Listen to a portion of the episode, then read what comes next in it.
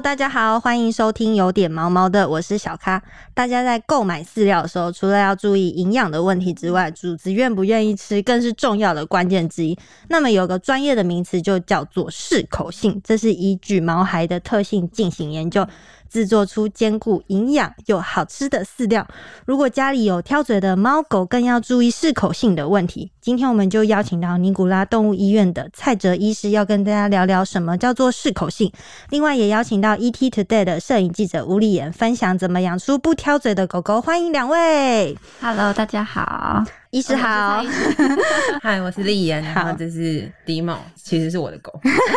好，大家可能用听的不知道，因为我们丽妍她今天带了她的吉娃娃迪某来，然后迪某现在已经被医生收服了，对，他在我身上，对，一看到医生就是狂撒娇，现在整个就是心都在医生身上了，不知道四主是不是心里很不是滋味？没有，他已经不是我的狗了，直直接抛弃不想要了，是不是？好啊，那一开始请丽妍帮我们介绍一下你们。家里面的狗狗的成员，今天来的是 Dimo，然后它是吉娃娃，嗯，另外一只是柴犬，叫做香蕉，它今天在家里，嗯。有两只狗狗，那不知道丽妍平常在挑选饲料的时候，是不是跟我一样，一定会看包装上面他写的这些 slogan，看是不是好吃啊、新鲜、营养。但是有时候买回家之后，就会发现我的猫它都不领情，这时候我就会吞了，就买其他的饲料。不知道你家的狗狗会不会这样直接打脸你不吃？我觉得我算是幸运，这两只都还蛮好养的，然后为什么就吃什么。可是我发现。就比较香的，他们会比较爱吃，就吃比较快。嗯，然后有一次我想说换一个口味，就是清淡。对啊，他们就吃的爱吃不吃那样子。哈，怎么会这样？通常这种状况是不是会觉得很沮丧？对不对？还是换换回原来的好了，这样。对我也是，就是如果有精挑细选买饲料回家，我家的猫如果不赏脸的话，我就会很难过。可是包装上面的标语明明就是都印的很吸引人，什么海陆大餐啊，营养健康什么，但买回家不赏脸就不赏脸。所以就想要问一下医生，像很多猫咪或狗狗，它们都会有挑饲料状况，或是可能饲料不香就不吃，那它们的原因到底是什么呢？其实啊，就是闻起来很香这件事情是适口性很重要的一个元素之一哈。嗯，那有一些事主就会觉得说，哦，我一定要重油重咸，味道要好，他们才会喜欢。嗯，那其实他们的那个味蕾的那个细胞数啊，其实是远低于我们人类很多很多的。哦，可是他们的嗅觉非常非常的敏感。嗯，所以呢，闻起来很香这件事情对他们来说，其实是非常非常重要的。嗯，了解。那丽妍，你在挑选饲料的时候，通常都会注意什么重点呢？主要会注意饲料营不营养。嗯，因为我们家两只狗年纪都不小，像迪某就是吉娃娃，对，已经八岁了。然后家里那只柴犬十三岁了。嗯，我觉得这个对他们来说比较重要。再来就是，嗯，颗粒大小吧，因为它嘴巴那么小。嗯，迪某的嘴巴比较小，可能。太大的东西也吃不了，对，吃不了，给丢。嗯，所以其实我发现丽妍她抓住狗狗的胃有两个重点，一个就是要香，然后再来就是形状要小。那其实这个都是适口性的特性之一。不知道丽妍知不知道什么叫做适口性呢？就大概有一点点概念，可能是口感或香味对他们吸引的程度。嗯，我觉得让他们吃的开心也是很重要的一件事吧。嗯，是这样子吗？医生，适口 性是什么意思呢？适口性其实就是决定食物可不可以被猫狗喜爱或者是拒绝的一个特性。嗯，那跟它们的品种啊、生命阶段啊，还有生活习性都有非常大的关系。嗯，然后每一只。动物根据他们自己本身吃食物的那些经验，他们就会有去选择一些不同的食物。那像我刚刚前面讲的，他们的嗅觉细胞其实是多人类非常非常多的。嗯。很灵敏，对，所以闻起来要很香这件事情真的是非常非常重要。嗯，然后再来就是，比如说饲料的大小啊、质地啊，还有温度啊、形状等等的物理特质。嗯，那再加上它们不同品种的脸型特步就会特型就会不一样。比如说像短吻犬或是长吻犬，它们的下颚结构不一样，那对咬合的那个咀嚼的能力都有不同。嗯，那其实市面上的饲料真的太多了，百百种，所以要让它们吃进去。才是最重要的，不然其实你再营养的东西，那真的都没有用了。对，所以适口性是非常非常重要的。那皇家的饲料呢，其实在这个方面研究就非常非常透彻。他们根据很多的品种，然后根据他们的口吻部啊、特性啊，会给予一些不同咀嚼感受的饲料。嗯，比如说像那个波斯的猫咪，波斯猫它们就是比较呃扁呃。扁脸嘛，所以它们的那个形状就是会是立体的。那比如说像是布偶猫咪，它们的饲料形状就是三角形的。嗯，那狗狗的话，德国牧羊犬它们的饲料就是十字架，那种拉拉拉布拉多那种就是那种中空型的。哦，所以饲料的形状也是会影响它们就是愿不愿意吃下去的这个意愿。对，嗯，那我想要这边先问一下医生，嗯，就是有时候可能宠物会因为生病或就导致食欲不振嘛？那除了这个原因之外，还有什么样的状况会影响他们的食欲？我们要怎么样挑选适口性好的饲料呢？有哪些重点要注意？其实啊，你说他们会不会呃挑食的话，要检讨一下自己主人啊，是不是给太多一些 零食或是额外的东西，他们就。知道，比如说他们会知道说，我现在如果不吃饲料，那我等一下可能会有一些更好吃的东西。嗯，又或者是说，他们根本没有感受到饥饿感，他们不会饿，因为他们一直都在吃东西。对，嗯，对对对，所以。给的正餐的时候就会不想去吃，所以就是要把，其实就有时候要考虑是不是把零食这一块抽起来。嗯嗯嗯。那再来呢？我觉得那个皇家的饲料特其实真的很方便，因为他们会根据不同的特性，嗯，然后给予他们不同的很适合的饲料。嗯，那在呃饲料。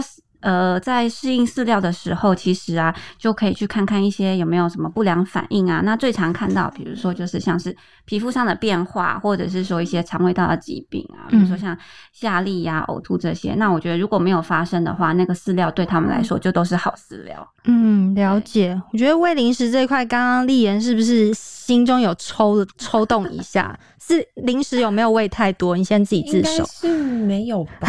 没有啊。他们饲料也有好好在吃哦。好，那很重要，因为零食吃太多，就是这个真的要拿捏好。因为像我养猫，因为猫咪就是很挑嘴，对。然后你就也不知道它到底是饿还是它只是想吃。然后有时候想说它可能没有吃很多，那就有喂零食这样就。但是就很两难，就是你有时候就是还是自主要控制一下。那其实听完医生刚刚解释这个适口性的这个特色之后，像是质地、温度、颗粒大小、形状之类的，嗯，那丽妍对适口性还有一些其他的疑问吗？我本来就比较在意营养成分嘛，但是医生刚刚讲适口性之后，我就想说，我不知道让他们愿意吃，然后要好好吃。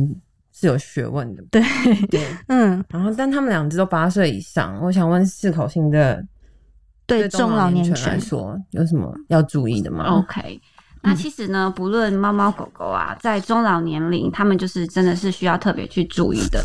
其实最重要的就是我刚刚有在强调，就是一定要健康检查这件事情。嗯。对，因为到了这个年纪呢，好会去，因为我们刚刚在前面聊天的时候，医生有一直跟丽妍说要要要带他去做健康检查。对对，嗯，因为在这个时候，比如说七八岁，这是一个呃生理机能开始有一些问题的分水岭。嗯，对。那比如说有时候我们去做检查的时候，哎，发现他好像。肾脏早期肾脏病了，那我们就可以赶快给他一点啊肾脏病的早期的饲料，嗯，或者是说肝脏有问题了，那可能也可以选择一些适合他的一些饲料去去去去选择去给他们。那如果说排除了这些啊生理机能上的问题，那我们可能就是要开始考虑他的年纪啊、体型啊，或是他曾经有没有对什么。食物过敏啊，比如说羊肉过敏或是鸵鸟肉过敏等等的。嗯嗯对，那你看，像你的狗狗两只大小体型都差蛮大，一只柴犬，一只吉娃娃嘛。饲料开始的挑选的话，我会建议以大小来挑选啦，因为它们的嘴巴其实下颚的结构差异非常的大。嗯。对，那我知道皇家有出吉娃娃的饲料，就是他们专用的饲料，然后他们的那个饲料的大小是专门给小嘴为他们设计，对，为他们设计的。然后他们也有那个柴犬的饲料，哦，好贴心哦，一种皇家笔记本，然后 封面是彩券，对他们其实都有设计。那当然就是比如说，哎，排除了生理机能之外，再来就是老年了嘛，可能就是要给一些葡，比如说葡萄糖胺啦，或者是一些呃抗氧化剂啊，嗯，这些的。其实我觉得，呃，皇家的饲料已经设计的非常好了。那当然还是可以的话，我会建议跟自己的那个兽医师做一个讨论看看，嗯，对，选择更适合他们。对。这样真的很贴心，也都已经帮那个每一个对啊，都已经挑选好了，就不用再思考一些其他部分。不过我有一个地方蛮觉得很特别，就是刚有前面医生有提到，香气是适口性佳的这个重要因素之一。但是其实饲料的形状也会影响到猫狗用食的意愿，像刚刚有提到有三角形、十字架、中空状这些形状。嗯，丽叶，你们家的这个饲料形状，你有观察过吗？嗯，就是小小颗的。那他们平常吃饭的这个状况，你可不可以跟大家形容一下？虽然他们胃口很好，我我已经知道了。对 对，他们是两只都一样，一天两餐，然后中间会给一点点零食，真的一点点，一点点。不要医生在你就收敛，真的啦。嗯，然后但是两只吃饭都很像饿很久。就是超级急，会吃很快。柴犬是不不嚼的，完全不嚼，它就是吞零食也用吞。嗯，然后 Dimo 的话就好一点，它会嚼。嗯，但然后他们两只比较好笑的是，吃完饭都会去寻对方的碗，就是我看你有没有吃完，我看你有没有吃完剩的这样。嗯，了解。所以医生，这个饲料形状设计的用意是为什么啊？是为了调整吃饭快慢速度吗？还是说就是方便让他们入口？其实他们在生产饲料的时候有非常非常大的学问啊，那里面的成分啊就会影响到呃我们饲料的那个口感。嗯，对。那根据每一只动物的习性啊，像我之前刚刚前面在讲的，它们的体型大小、它们的下颚的那个咬合的那个能力就不一样了。嗯，对。那皇家其实真的推出很多种类的饲料，比如说像是西施，它们也是比较属于短吻下颚的，那它们就有。推出那种非扁平状的，让他们更好去吃起来的的那种饲料。嗯，那比如说像我们的小猫咪好了，它们的牙齿是属于乳牙，它就比较脆弱嘛。嗯，所以它们的饲料会比起成猫或者是老年猫来的更软。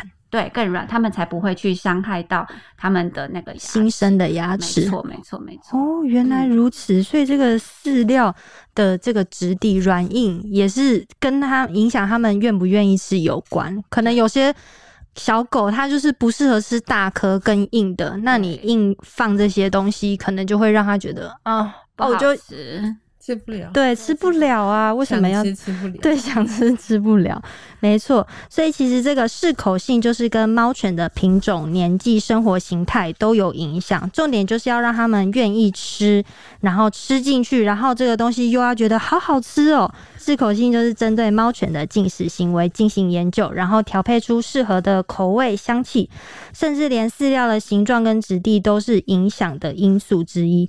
其实大家也都知道，每一只猫狗它们的脸型都不一样嘛，那这都会影响它们如何饮食，所以才会有偏好的饮食大小，然后形状、质地等等，然后制作出能够符合它们生理结构最适合的食物。不知道丽也有没有遇过，就是说你家的狗狗可能食欲不振的状况？因为像我之前养猫的时候，嗯，就是猫咪可能有时候你不知道为什么，它可能平常就吃。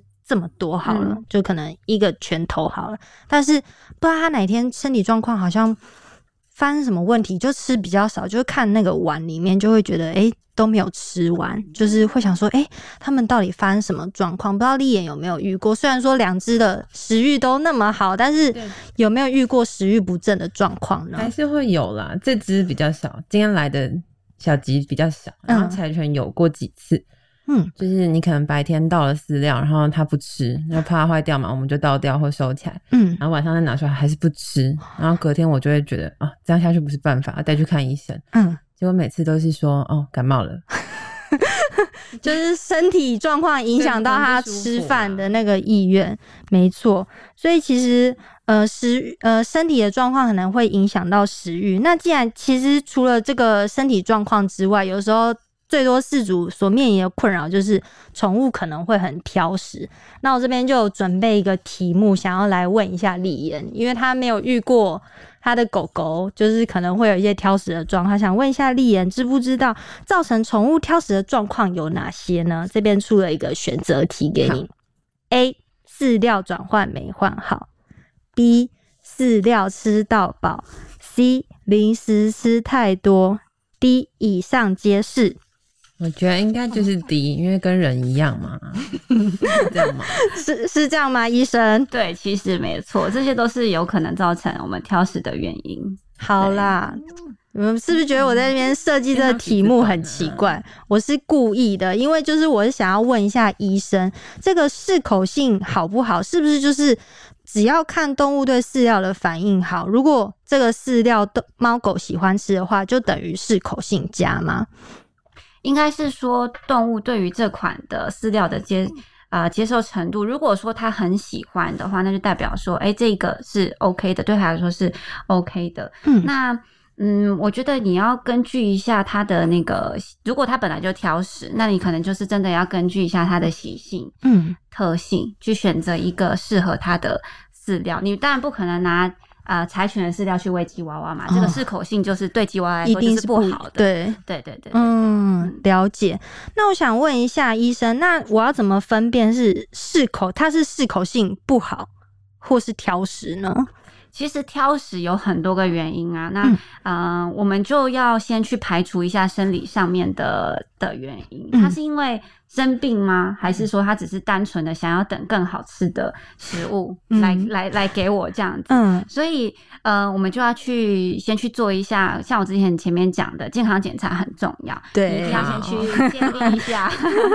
好的，对，所以呢，我会建议就是把握几个原则啦。那那当然，第一个就是要先排除疾病的可能嘛，是不是因为牙结石啊、很痛啊、牙龈不舒服啊，所以让他不想吃东西，或者是肝肾指数过高了，嗯，然后肠胃道有问题了，他食欲下降了，现在先排除这些问题。嗯，那如果说排除生理上的问题，那我们就可能要往心理上、心理上或者行为上面，嗯，去思考。嗯，那像你有没有提供一个很安静、很舒服，然后不受干扰的环境让他们进食？嗯，那不可能说。小孩就是，嗯，猫狗在吃饲料，我们在旁边吃鸡排或者吃秋刀鱼吧，嗯，这就是诱惑他们啊。对对，那他他就会觉得你手上的比较好吃，对对对对。然后还有一个是定时定量很重要，嗯，时间一到啊，我都会建议饲主把饲料收起来，嗯，让他们体验一下饥饿感，因为你其实要有饥饿感，你才会想要去去吃东西。那如果说他们从来都没有体没有体验过什么叫饥饿的话，他根本就对食物会没有欲望。嗯嗯嗯，对。然后还有一个就是在我们喂食之前，可以增加一下他们的活动量。那当然也是一样，要提提升他们的饥饿感。嗯嗯嗯，对。那在矫正这些挑食的行为。的的当中呢，其实也可以观察到毛孩对啊什么东什么东西什么形状，他们会有一些比较喜欢的的特性在。嗯，那当然最重要的其实就是零食要收起来哦，对，零食要收，减少诱惑，对，减少诱惑，没错，就是要让宠物愿意吃啊，就是饲主自己本身的一些习惯也很重要，然后饲主也要一直去观察狗狗或猫咪他们到底吃饭的状况好不好，因为像是这个饲。料的口感、香气、形状、质地都是会影响他们的饮食意愿。那这集除了要带大家认识适口性之外，也可以希也希望可以帮助大家解决，就是嗯，可能猫狗胃胃口不好、挑食的问题。所以就想要请丽妍跟大家分享一下，你是怎么样养出这个不挑嘴的狗狗呢？我觉得是我自己也好运啦，运气对，他们真的是很很贪吃，嗯，但还是会。挑适合他们的东西，嗯，对，就像刚才说，适口性就是要香，那他们要喜欢吃，对，不然再营养都没有用，他们又不吃，对，所以营养这个不营养跟适口性的问题，就是我觉得是饲主必须要去注意的。那想要问一下医生，如果今天我们每个饲主都希望自己的宠物都不挑食啊，我们在选饲料的时候，就我就想说啊，我的狗狗可能喜欢吃鱼。呃，我的猫啦，我是养猫，我的猫喜欢吃鱼，那我的饲料都给它鱼的口味，这样是可以的嘛？口味跟适口性是不是会互相影响？其实口味跟适口性是相辅相成的啦。嗯，那像猫咪，它们就是食肉性动物嘛，所以以猫咪来说的话，味道啊、香气啊、口感啊很重要，然后更甚至是温度也很重要。哦，哎，它已经在这边睡着了，我送给你好不好？对，Dimo 整个被医生收服哎。对，嗯，那回归到刚刚那边，那像猫咪，它们之前呢，就是没还没有被我们。人类收养呃驯服驯服之前，其实他们都是在野外捕捕猎的，就是就是他们会去猎那些新鲜的动物，所以其实越接近。体温的温度的食物，他们会越越愿意吃。对对对对，那皇家其实他们有推出一些主食的湿粮啊，像是罐头啊，或是袋装的那些湿食，而且他们里面的肉块，因为我们医院有很多猫咪嘛，那打开的时候，他们肉块都是不规则形状的，其实也是为了啊猫咪的习性去设计的。那当然呢。啊，猫咪有可能，比如说食欲不好，猫咪一袋就吃不完嘛，那我就会说建议冰冰箱。但是你在要给它下一餐的时候，我就会建议要回温，嗯，对，那也提升它的香气啊，然后增加它吃饭的欲望，嗯。嗯。那其实就是为了要让宠物喜欢吃皇家饲料，是相当注重适口性的重要事。首先就是香味是最重要的因素之一，再来就是要考量食物的味道啊、质地、温度、颗粒大小、形状。如果宠物不愿意吃的话，我们挑选再营养的饲料也是徒劳无功。那适口性良好的饲料就可以帮助宠物更愿意乖乖的进食，那有效率的摄取每天所需的营养喽。今天就谢谢蔡医师告诉大家这个适口性的重要性，真的是学到了非常多。就是香气跟这个饲料的大小，其实都会影响猫狗它们愿意。饮食的意愿。那未来大家在挑选饲料的时候，除了要注意营养均衡之外，一定要考虑这个适口性，要记得一定要让宠物喜欢吃。那也谢谢丽妍跟大家分享是怎么养出胃口好的狗狗。虽然他说是运气的成分居多，不过我想他一定是在饲养上面肯定有下很多功夫的，做一点功课。对对对对，没错。那就谢谢医师，谢谢丽妍，谢谢谢谢。如果喜欢这集内容，别忘了留言告。告诉我们记得订阅给我们五星评价也可以到 ig 跟我们互动哦。大家拜拜。拜。拜拜。Dmo 拜拜。